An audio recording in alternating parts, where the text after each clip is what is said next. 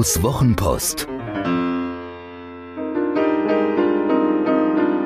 Seine besten Gedanken zu Kommunikation, Inspiration und einem spektakulären Leben.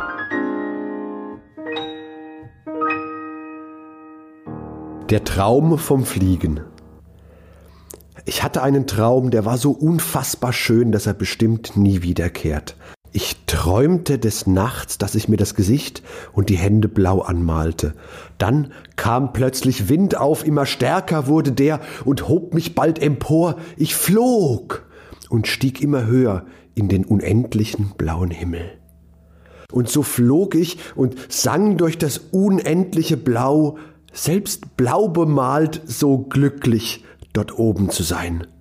Ich stieg in meinem Glück immer höher hinauf, flog zur Sonne und weiter, während unsere Erde immer kleiner wurde und schließlich nicht mehr zu sehen war.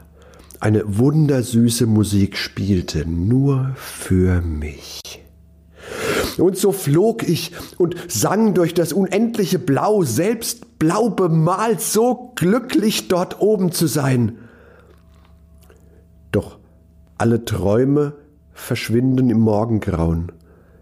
Sobald die Sonne aufgeht, trägt sie der Mond mit sich fort. Doch ich sehe deine wundervollen Augen und träume einfach weiter, denn deine Augen sind so schön wie die Sterne am Firmament. Und so flog ich und sang durch das unendliche Blau, selbst blau bemalt, so glücklich bei dir zu sein. Ein schöner Traum vom Fliegen und von der Liebe, wer hat ihn erkannt?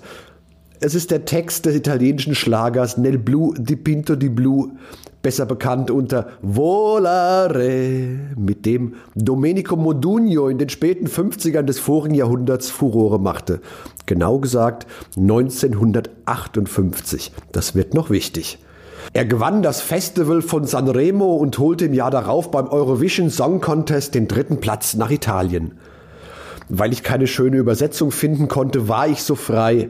Ich bin ja schließlich Romanist und weiß, wo die Zitronen blühen. Auf das alte Lied war ich gekommen, weil Fiat eine Sonderedition des Cinquecento Cabrio aufgelegt hat, die Spiagina 1958 oder Spiagina 1958. Achtung, in Italien sind Autos immer weiblich, deswegen die Spiagina. Sie erinnert an das Original aus eben diesem Jahr, jenem Jahr, in dem auch das Lied Volare veröffentlicht wurde. Als poetische Reminiszenz daran hat Fiat den wunderschönen Wagen in einem besonderen Blau lackiert, das auf den lyrischen Titel Volare Blue hört. Ich hatte mich sofort in dieses Auto verliebt, das nur 1958 Mal gebaut wurde. Und jetzt steht es vor meinem Haus weil es so schön zusammenpasst, habe ich seither Nel Blue gefühlte 1958 Mal gehört. Von Domenico Modugno selbst, von den Gypsy Kings, von Gianna Nannini, von Luciano Pavarotti, von David Bowie, von Dean Martin, von Captain Jack, von Oscar Peterson und ein paar namenlosen DJs. Doch die allerschönste Version ist jene aus dem kleinen Fiat-Werbefilm, der in Vieste gedreht wurde. Es beginnt mit einem Klarinetten-Intro, dann setzt eine Mädchenstimme ein, bei der ich jedes Mal Gänsehaut bekomme. Hören wir doch mal rein.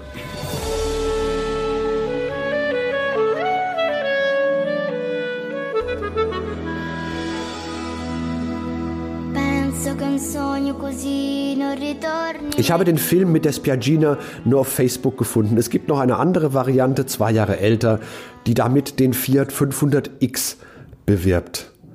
Na, und was ist denn jetzt die Botschaft des wunderschönen Liedes, der wunderschönen Spiagina, dieser Kolumne? Denn ohne Botschaft geht es nicht. Schließlich hat mir eine Leserin einmal sehr verblümt mit Kündigung gedroht, weil ich sie bei einer Kolumne ohne Quintessenz und Lösung zurückgelassen hatte. Das passiert mir nie wieder. Die Botschaft ist einfach. Wir gehen oft an den schönen Dingen des Lebens vorbei und nehmen sie gar nicht mehr wahr. So wie ich selbstverständlich dieses Volare kannte, doch mir nie die Mühe gemacht hatte, wirklich zuzuhören, was der wundervolle Text für einen schönen Traum erzählt. So wie wir das Dach unseres Autos zu selten aufmachen, um die frische Luft und den Duft des Waldes zu genießen, so wie wir unserem Streben nach mehr allzu oft das Schöne opfern und weniger bekommen. Manchmal wäre es doch einfach schön, sich das Gesicht und die Hände blau anzumalen und vom Wind treiben zu lassen.